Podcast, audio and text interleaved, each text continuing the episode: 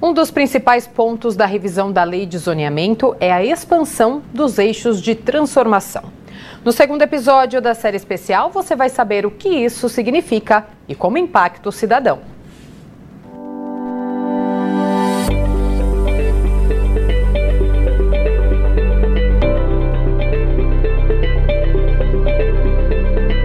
Nós já falamos sobre o que é o zoneamento e a importância dele para a cidade como um todo. Mas agora vamos nos aprofundar um pouco mais e entender como essa revisão da lei de parcelamento, uso e ocupação do solo impacta diretamente o seu dia a dia nas mais diferentes localidades da cidade. Por exemplo, um dos focos da revisão da lei de zoneamento é impulsionar o desenvolvimento da cidade de São Paulo de forma abrangente, criando várias centralidades ou centros em diferentes pontos do município. O objetivo é aproximar o trabalho, emprego e melhorar a qualidade de vida do cidadão. José Armênio Brito Júnior, secretário municipal em exercício de urbanismo e licenciamento. A cidade de São Paulo não deve ser uma cidade monocêntrica não é que tem um centro lá na Sé e tudo vai para lá. Acabou essa visão. Tu houve esses desenhos lá atrás, isso é técnica de urbanismo. Hoje a gente sabe que a cidade tem que ser policêntrica. Tem que ter um centro importante lá no caminho da Zona Leste, tem que ter um centro importante perto da Zona Sul, tem que ter um centro importante no, no Norte, no Oeste e no centro. Na, na Sé também tem que continuar o centro ali. Mas a gente, por que isso? Para a gente não sobrecarregar infraestrutura, senão todo mundo tem que ir para o mesmo lugar. Senão toda a infraestrutura tem que estar aqui. Você tem que aliviar essa demanda. As pessoas ficam, às vezes, três horas no trânsito para chegar num hospital, numa escola, no, no, no, trabalho e tal. Então, o zoneamento procura balancear essas questões. E de que forma a revisão do zoneamento busca equalizar esse cenário?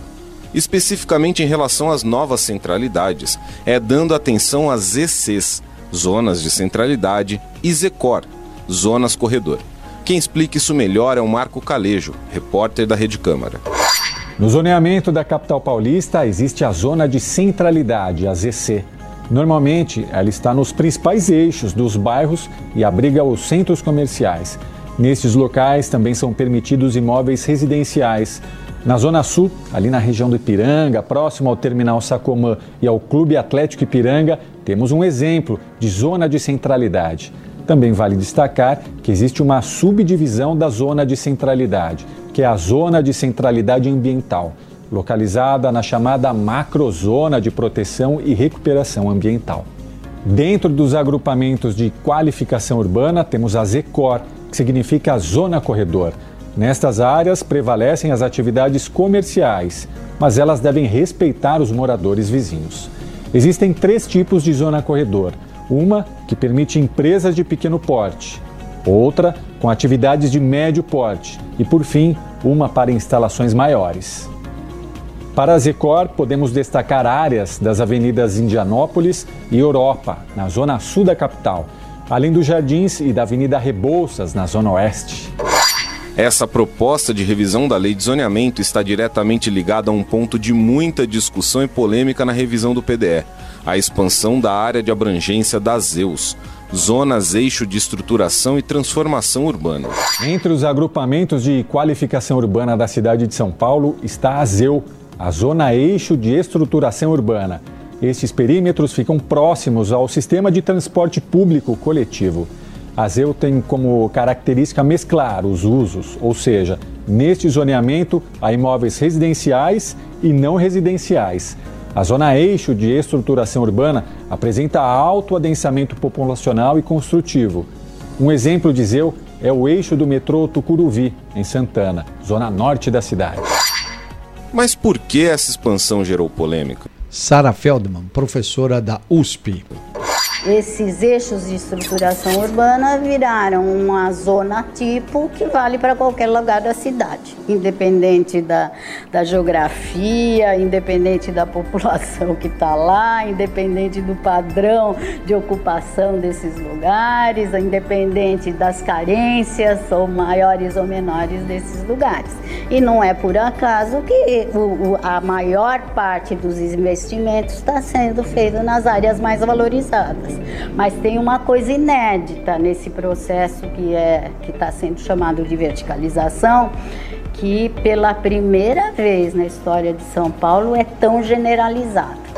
Bianca Tavolaro, pesquisadora do SEBRAP ainda que a gente construa mais perto das áreas de transporte, a gente está falando de um tipo de construção que a gente não corrigiu lá no plano diretor, que ela vai ser né, com apartamentos ainda maiores, porque a cota parte foi é, aumentada, né, então tem a potencialidade de construir apartamentos ainda maiores nos eixos, com vagas de garagem financiadas com dinheiro público. Então, para além do quanto a gente constrói, a qualidade do que a gente constrói é importante. Mas é isso que está em jogo. Então, é, eu acho que o que a gente consegue ver aqui, pelo menos a minuto da da prefeitura, não sei se a Câmara vai corrigir essa rota, é um descasamento dessas preocupações que são é, preocupações importantíssimas para a cidade, como o meio ambiente, mudanças climáticas, ou mesmo espaços de cultura, espaços públicos e tudo mais.